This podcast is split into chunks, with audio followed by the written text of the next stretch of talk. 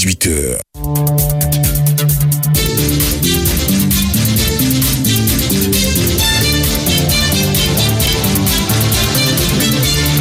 Le bulletin de 18h. Jean-Claude Mabéa. À Boaké et à Danane, il est 18h. Bonsoir à tous. Nous euh, prenons la direction du Tongpi où le maire de la commune de Danane, l'ancien Diabaté Khalifa, était en face de la presse locale récemment à la salle des fêtes de la municipalité. Occasion pour lui de dresser le bilan à mi-parcours de ses 100 jours à la tête de la mairie. Et ce, en présence des autorités administratives élus et plusieurs couches socio-professionnelles de la cité. Compte rendu signé Stéphane Adams, notre correspondant dans la région du Tonkui.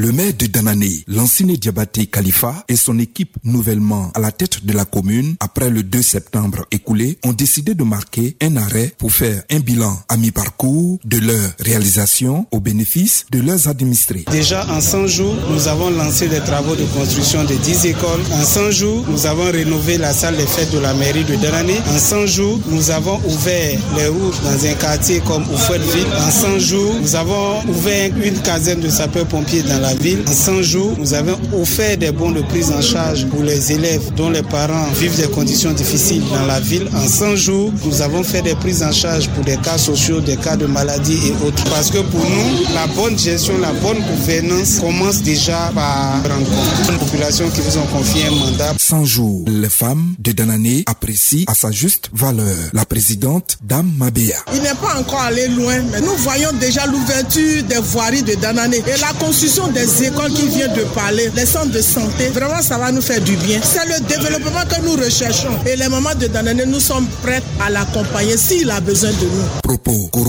par le président de la jeunesse communale de Danané, Flan Cyril. Dans son bilan de 100 jours, nous faisons que le féliciter de ces travaux que nous voyons déjà dans la localité. Qu'il continue dans ce sens-là pour donner vraiment une très belle image à notre localité Danané. Cependant, le département de Danané reste tout de même un vaste chantier de développement. Stéphane Adams, Danané, Radio de la Paix.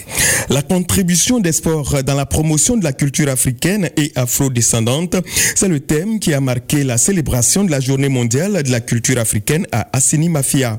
C'était le mercredi dernier en présence des autorités locales et de différentes délégations venues des pays de la sous-région pour la circonstance. Mel Emmanuel y était également, suivant son compte rendu.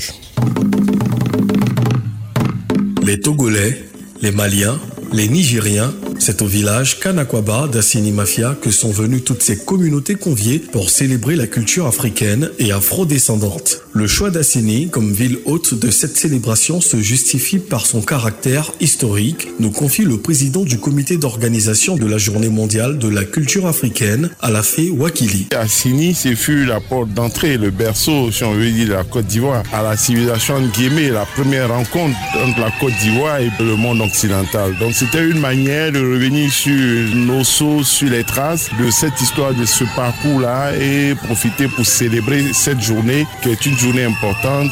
Au programme des festivités, des parades, des prestations artistiques et un exposé sur le thème de cette édition, la contribution des sports dans la promotion de la culture africaine et afro-descendante. Occasion pour l'exposant, Dr Célestin Kofi Yao, de mettre l'accent sur le rôle des sportifs dans l'exportation de la culture africaine. La contribution des sports et des sportifs dans la promotion des cultures africaines, surtout quand les sports sont pratiqués par les Africains et que les sportifs sont eux-mêmes des Africains d'origine, cela semble comme une évidence. Alors ils deviennent, comme nous l'avons dit tout à l'heure, nos meilleurs ambassadeurs, nos meilleurs agents de promotion. Notons que la journée mondiale de la culture africaine, célébrée le 24 janvier de chaque année, était à sa septième édition ce mercredi 24 janvier 2024. Reste à l'intérieur du pays pour cette fois nous rendre à Boisflé où la première session ordinaire du comité de gestion locale du parc national de la Comoé au titre de l'année 2023 s'est tenue le mercredi 24 janvier dernier. Il s'est agi pour les différents acteurs en charge de la gestion de ce massif forestier de dresser le bilan de l'année écoulée et de dégager des perspectives pour 2024.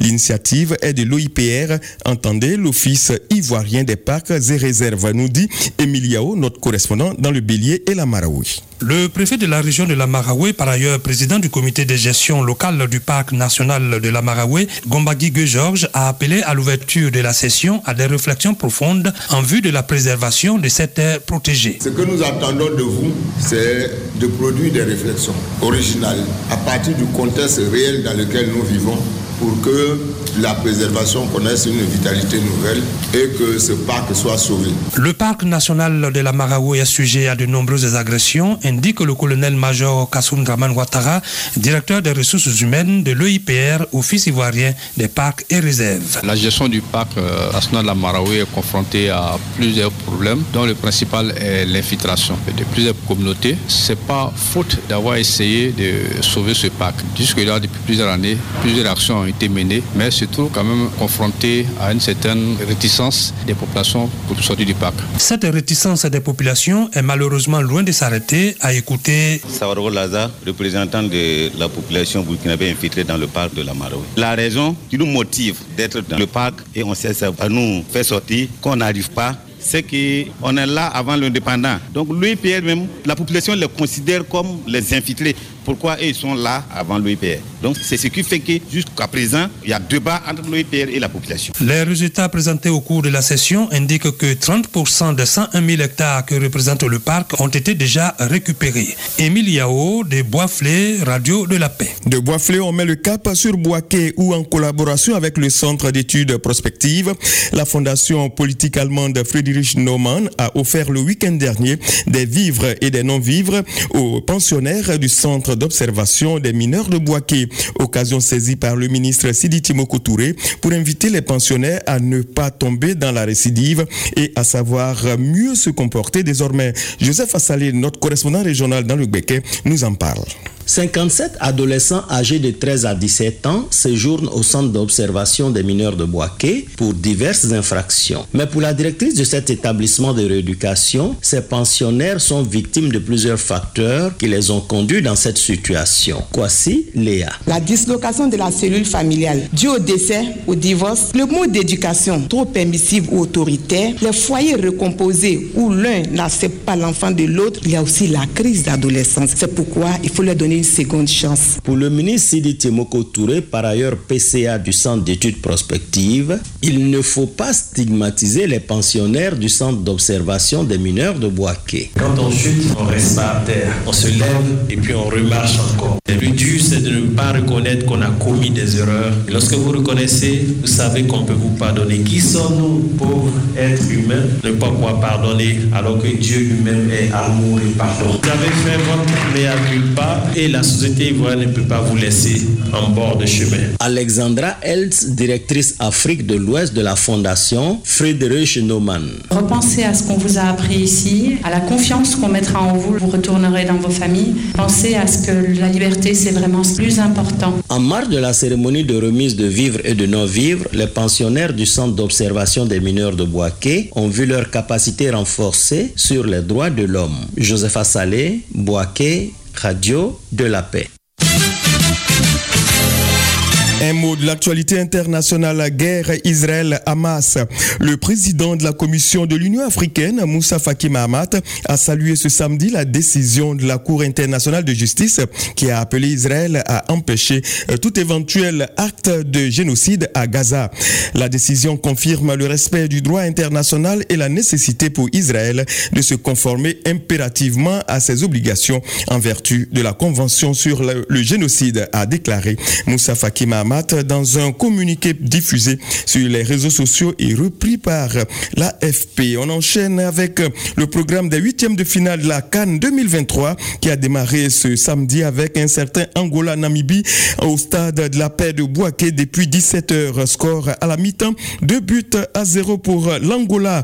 Le match a repris et nous allons maintenant laisser nos amis sportifs, Mélène, Jean-Mélène Biti et ses consultants sportifs pour la suite de ces événements. Merci de nous avoir suivis. Rendez-vous demain sur Radio de la Paix à partir de 7h pour l'actualité.